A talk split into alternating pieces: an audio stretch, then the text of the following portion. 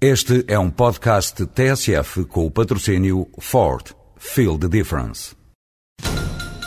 Estamos a acompanhar a grande manifestação que juntou mais de 2 mil pessoas no Rocio.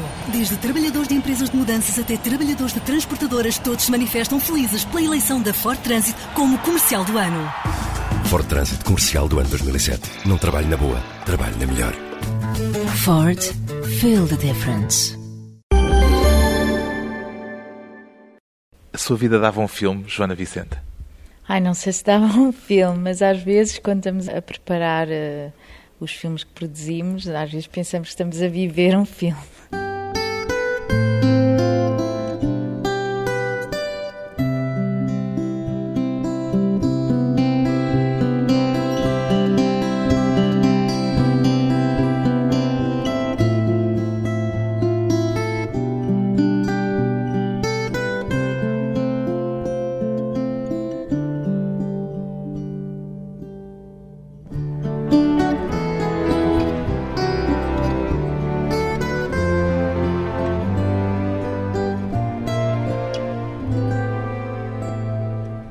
Vicente, 40 anos, produtora de cinema, foi a Joana que escolheu a profissão ou a profissão que a escolheu a si?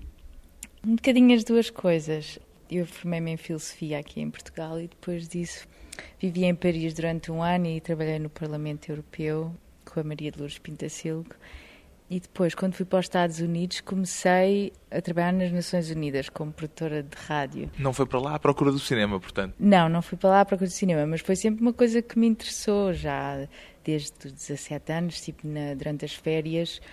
Verão trabalhava hum, como assistente de produção, trabalhei com o Paulo Branco e o António Pedro Vasconcelos. Portanto, sempre tive o bichinho do cinema, mas nunca pensei que fosse assim ficar a minha carreira. Para a vida? Sim.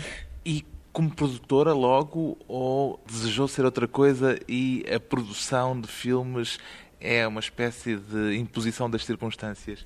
Eu sempre gostei de produção, mesmo cá fiz campanhas, aquelas campanhas políticas e Com quem? trabalhei. Com Maria de Lourdes Silva? Não, não, fiz para o Mário Soares e depois também para o PS, para as legislativas. Como é que definiria o papel do produtor? Papel produtor é um bocado difícil uma pessoa. Primeiro há vários tipos de produtores, mas nós fazemos um bocadinho de tudo, desde o. É a pessoa que torna o filme possível, é uma das definições possíveis. É, faz tudo, senão não havia filme, desde angariar os fundos até pôr um pacote todo junto, os atores, o realizador, o projeto todo de pé, até depois às logísticas todas das filmagens, o acabar o filme, o vender o filme, o ter a certeza que depois que o filme mostra em sala. E essa definição é válida tanto para o cinema tipo Hollywood como para o cinema independente que faz, ou há diferenças? Não, há diferenças porque nós somos produtores, vá lá, mais tipo criativos, porque envolvemos muito com os projetos que fazemos, trabalhamos muito próximos com os realizadores e achamos também que o nosso papel é principalmente proteger a visão dos realizadores e ajudá-los a realizar o potencial máximo dos filmes. Há quem diga, e já foi escrito, que a Joana Vicente, juntamente com o seu marido, tem uma empresa de produção, faz parte do grupo de pessoas com muito poder no cinema americano. Sente-se uma mulher poderosa? Não, não, não tenho poder nenhum.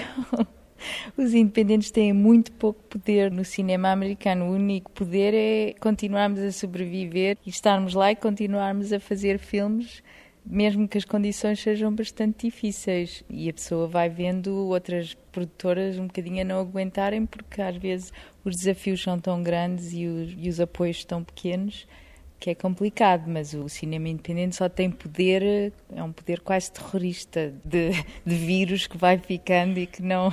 E qual é o segredo de conseguir manter esse poder e essa capacidade de ir infectando o resto do cinema?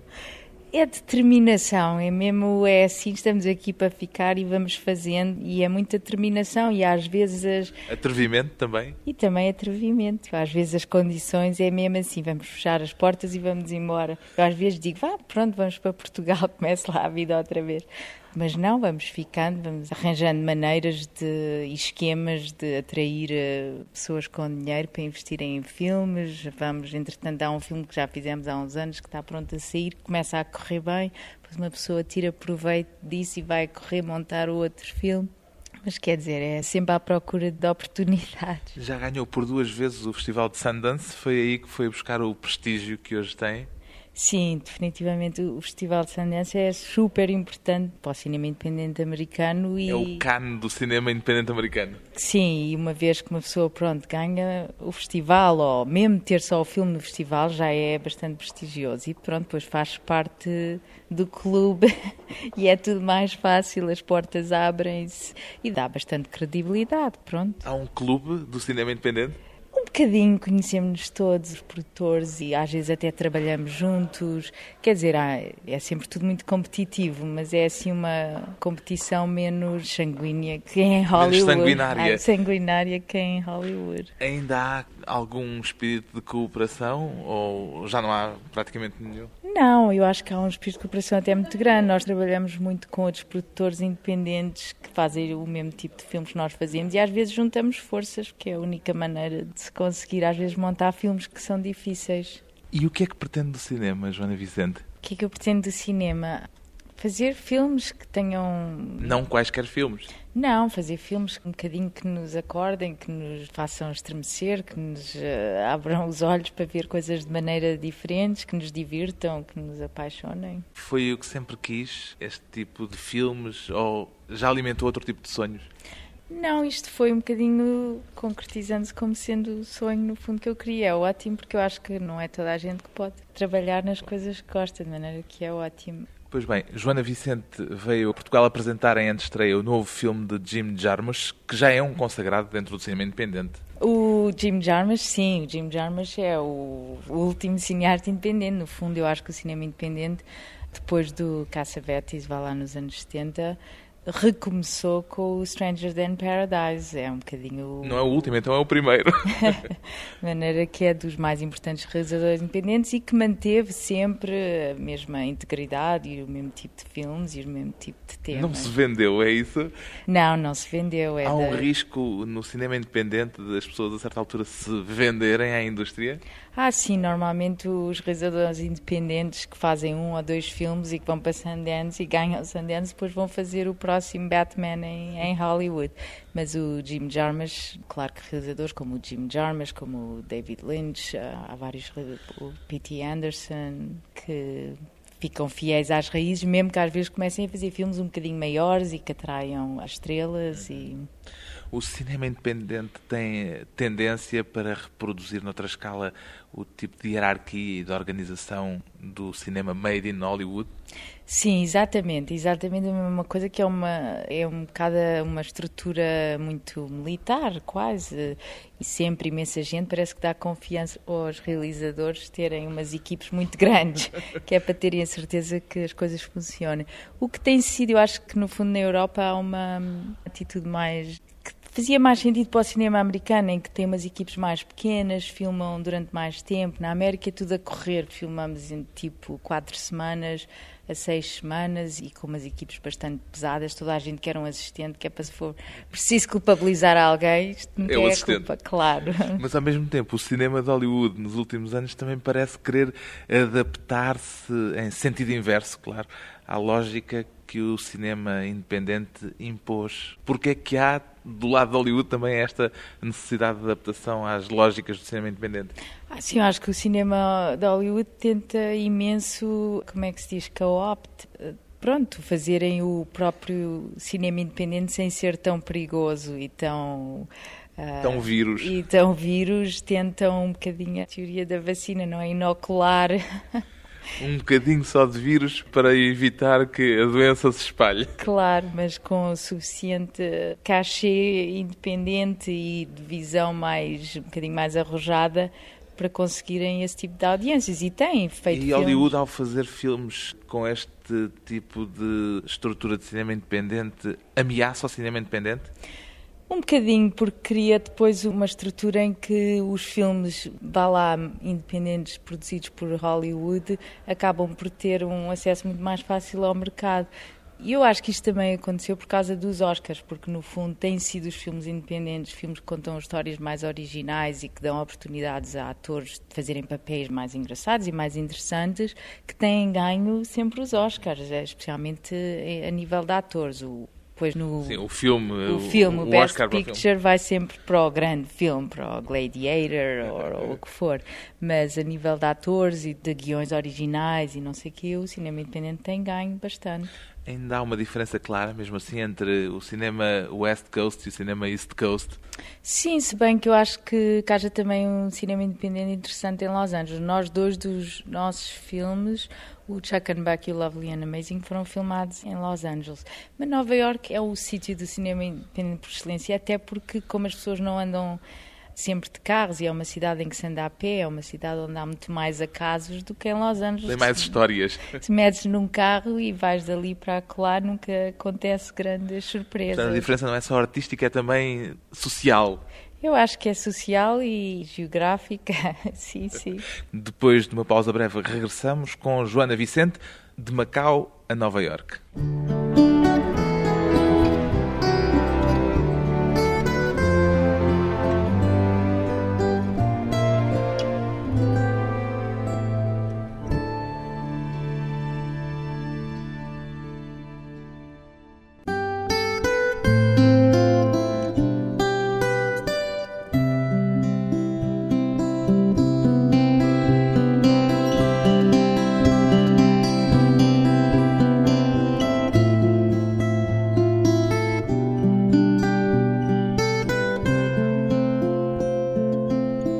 À conversa com Joana Vicente, uma portuguesa influente no cinema americano, que antes de ser produtora independente chegou a ser atriz, também esteve por trás das câmaras. Gostava de voltar a passar por alguma dessas experiências, Joana Vicente?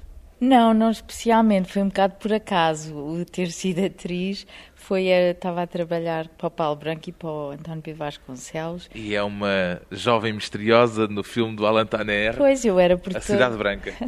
Era produtora de. Era produtora, era assistente, na altura era assistente de produção. E o Tanner uma vez foi lá ao escritório da Metro Filmes e disse se eu queria aparecer no dia a seguir lá nas filmagens para entrar no filme. Eu disse, ah, está bem, está bem. Então o que é que eu tenho que fazer? Ah, não, venha só, depois falamos amanhã. E foi assim E simples. foi assim, sentei-me no comboio e eles filmaram e nunca pensei que... E nunca pensou repetir?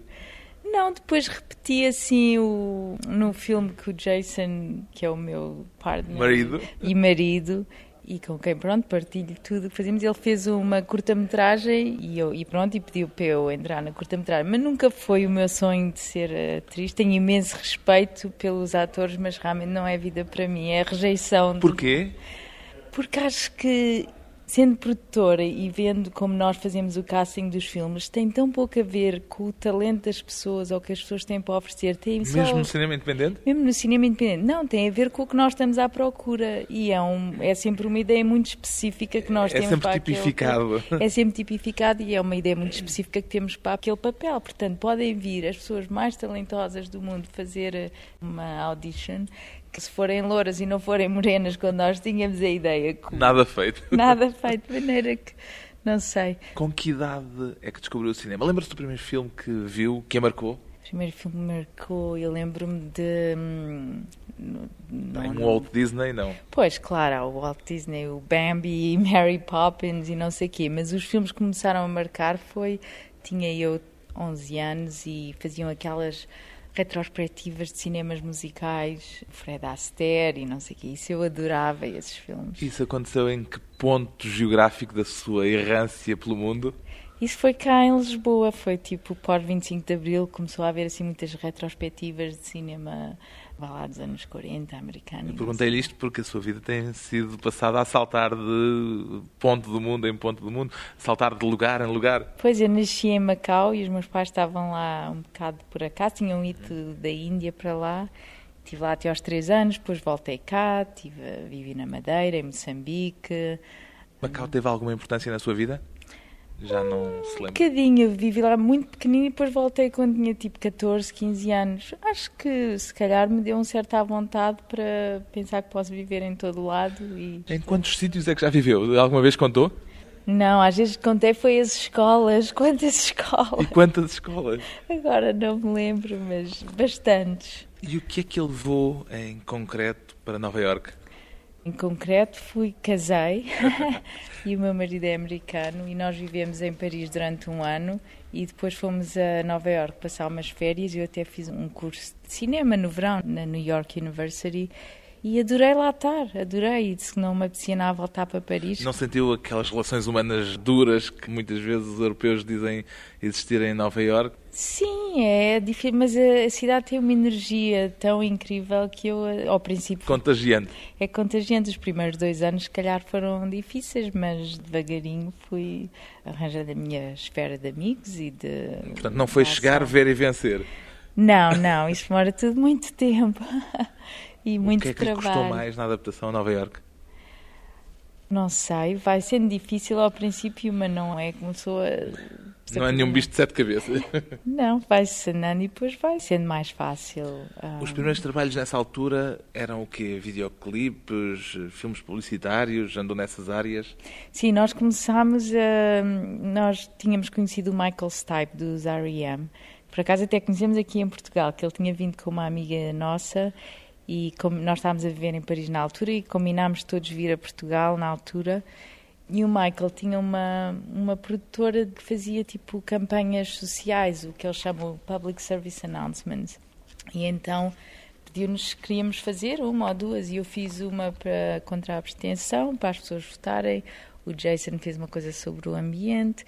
E depois começámos a produzir outras campanhas que outras pessoas faziam e daí começámos a fazer, produzir videoclipes e dos videoclipes... Não só dos R.E.M.? Não só dos R.E.M. Também dos R.E.M. Também fizemos um, que era uma Ebo the Letter, do Michael com a Patti Smith. E qual foi o momento mais decisivo na sua carreira de produtora?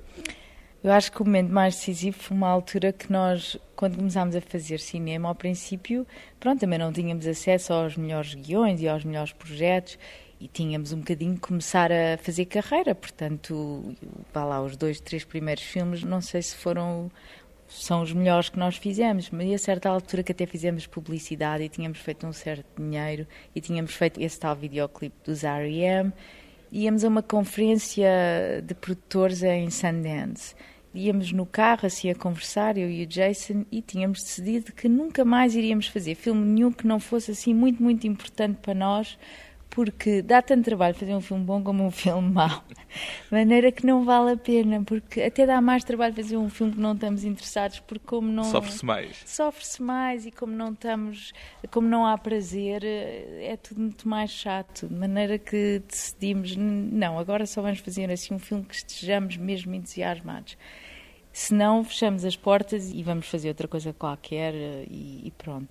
E então íamos no caminho para Sundance, chegámos a Sundance e conhecemos o Tony Bui. E, e começou a saga do Vietnã. E começou a saga do Vietnã, de maneira que eu acho que esse foi o momento decisivo, foi quando nós percebemos que só vale a pena fazer filmes que realmente nos digam qualquer coisa. Essa saga do Vietnã, que foi o primeiro prémio de Sundance que obtiveram, com Three Seasons, as três estações, e que também vos custou alguns momentos difíceis no próprio Vietnã. Sim, isso foi, foi tudo complicadíssimo. Ainda hoje, eu, às vezes, nós nos perguntamos como, como foi possível. Como foi possível e um bocadinho, às vezes as pessoas têm que ser um bocado, não é bem estúpidas, mas estamos assim cegos pelo desafio, pela paixão. De Era um fazer. filme americano, falado em vietnamita e passado no Vietnã. Era, o script até era em, em, inglês, porque o realizador é vietnamita, mas é americano. E depois chegámos ao Vietnã, tivemos que traduzir. Portanto, o filme é em vietnamita, com atores vietnamitas. Temos só um ator americano, que é o Harvey Keitel, que nos ajudou a conseguir financiamento para o filme. E o financiamento é de uma distribuidora americana. Vietnã e Estados Unidos, como se sabe, têm uma relação difícil e o passado acabou por vos cair em cima. É, é, engraçado porque eu acho que depois da América, o Vietnã teve a guerra com o Camboja, portanto eles já esqueceram. Quer dizer, eu também, a equipa era feita de muitos. Eu sou portuguesa, tínhamos alemães, uns Era um melting pot. Havia um melting pot. Mas eu até acho que havia uma atitude bastante positiva com a equipa americana e como eles sabiam que era um filme independente as eh, relações com as autoridades? Ah, as relações com as autoridades era uma loucura, porque todos os dias tínhamos dois, uh, como é que se diz, pessoas da censura, censors, nas filmagens. Todos os dias aparecia um carro com os polícias lá dentro e todos os dias era uma polícia diferente. Primeiro a A17, que era, por exemplo, vá lá os a polícia secreta. Depois era a A22, que era a imigração. Depois era A não sei o quê, que era cultural, depois era o não sei quê. E depois fizeram um filme e estiveram quase a não poder tirá-lo de lá. Pois, nós eh, mandávamos o filme para Nova York para ser revelado em Nova York e depois nunca mandávamos para o Vietnã, nunca ia de volta e nunca vimos as Delhis, as Rushes. A certa altura, eles, foi um bocadinho uma maneira de terem poder sobre nós, deixaram de enviar o filme e começaram a guardar tudo lá num quartinho no estúdio sem ar-condicionado, sem nada, a acumular ali com o risco daquilo se deteriorar. Com o risco daquilo se deteriorar e um bocadinho para nos pôr, ver se nós entrávamos em pânico. Aquilo no Vietnã é tudo, ver se nós entrávamos, as, as relações de poder nunca são faladas, era tudo ver como é que nós reagíamos. E nós fazíamos sempre uma analogia com atravessar as ruas no Vietnã, porque há milhões de bicicletas e de motocicletas e de carros, aquilo é um caos completo. E nunca dá para atravessar a rua. A maneira como uma pessoa aos outros tem de dizer vou atravessar e depois um pé atrás do outro e nunca dá para pararmos, porque se pararmos. Somos eles... atropelados. Somos atropelados, mas continuamos a andar e eles vão percebendo e passam ao lado. De maneira que as filmagens, nós também, uma vez que começámos, era um pé atrás do outro, nunca dá para pensar, para vacilar ou para saltar. É, tinha que ser tudo com muita calma. E então também quando eles começaram a guardar o filme e decidiram que o filme não ia para os Estados Unidos, nós continuámos como se nada fosse. E continuámos as filmagens e nunca entramos em pânico e nunca dissemos nada. E quando acabámos as filmagens, convidámos o diretor do estúdio para ir almoçar connosco e dissemos: Olha, nós vamos embora amanhã, mas nós não saímos de cá sem o filme, portanto, o que é que o senhor quer fazer? Estivemos ali, almoçámos, eles beberam uma garrafa de vinho e no fim do almoço disseram: tá bem, então mandamos o filme.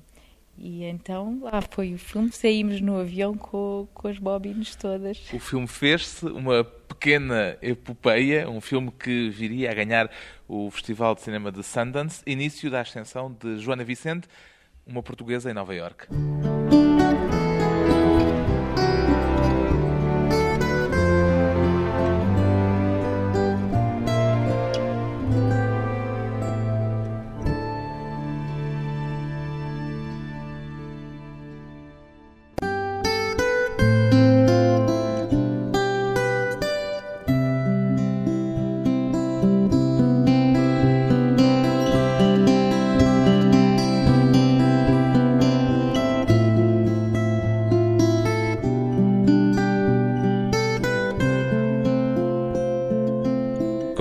Para a conversa pessoal e transmissível uma produtora portuguesa no cinema norte-americano, Joana Vicente, que vive em Nova Iorque há quantos anos? Ah, já vivo em Nova Iorque há 14 anos. Já é uma New Yorker? Já, já me considero uma New Yorker. Ainda mora na zona onde estavam as Torres Gêmeas? Sim, nós vivemos em Tribeca e as nossas janelas... Sul de Manhattan. Eh, no sul de Manhattan e as nossas janelas davam, a nossa vista eram as torres. Agora é o Ground Zero e em breve serão as novas torres. Pois, em breve serão as novas torres. Mas pronto, nós também não vimos o Ground Zero, porque temos prédios entre nós e o Ground Zero. E ao princípio foi muito difícil e havia imenso fumo e os cheiros eram horríveis e, o, e um bocadinho o bairro estava em estado de guerra, com tanques e não sei o quê, e não havia tráfico. Mas agora já está um bocadinho tudo, já voltou tudo ao normal. O dia que mudou o mundo, como já muita gente chamou ao 11 de setembro de 2001, também mudou o cinema? Eu não sei se mudou o cinema. Eu lembro-me de nós todos, eh, pronto, quando eu digo nós todos, são outros produtores, outros realizadores, cineastas que fazem parte um pouco do nosso grupo, de na altura termos uma noção muito profunda de que só valia a pena contar histórias que fossem mesmo importantes, porque quando há assim uma, uma coisa que nos afeta tanto, uma pessoa fica, pensa em, acha que só vale a pena realmente contar histórias que tenham um, um, efeito mais profundo nas pessoas, que não estamos em tempo de, de desperdiçar de tempo. desperdiçar e de só fazer eh, assim coisas mais fúteis. Pergunto e... isto porque a sua empresa, por exemplo, passou por momentos de dificuldade depois do 11 de setembro. Sim, tivemos porque o, o escritório esteve fechado durante dois, três meses, porque estávamos, fazia, era ali parte do Ground Zero quase, estávamos tipo a seis quarteirões. O cinema independente não tem apoios nenhums de governamentais nem não governamentais, de maneira que é tudo feito é business através, é tudo business, é tudo através de pessoas que investem, é um investimento de alto risco. Portanto, só há pessoas que podem investir em cinema independente, no fundo, quando a economia está melhor, porque, por exemplo, em tempos de depressão, a indústria cinematográfica até funciona muito bem, porque as pessoas precisam de ir ver filmes para se divertirem, mas é os filmes mais de escala da Hollywood, tipo comédias românticas e não sei o quê. O mesmo... Que não é propriamente o que a Open City, a sua empresa, faz. Pois, portanto, esse, o modelo não, não se aplica muito ao, ao cinema independente.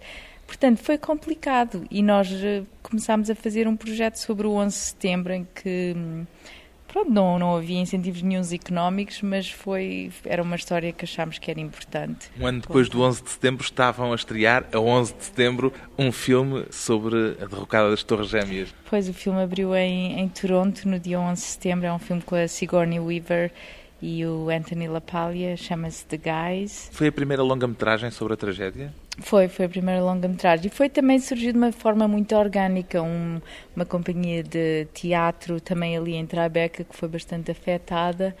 Decidiu, pronto, um bocadinho como resposta para continuar ativo e como no fundo estávamos todos um bocadinho obcecados pelo que se tinha passado, de fazer uma peça de teatro sobre uma. é baseado numa história real. É uma jornalista que ajuda um capitão de bombeiros a que está em estado de choque, a escrever eh, as geologias dos oito homens que tinham morrido. Os epitáfios. Ah, epitáfios nessa. Oh, os elogios fúnebres. Os elogios fúnebres que tinham. para os homens que tinham morrido nessa manhã.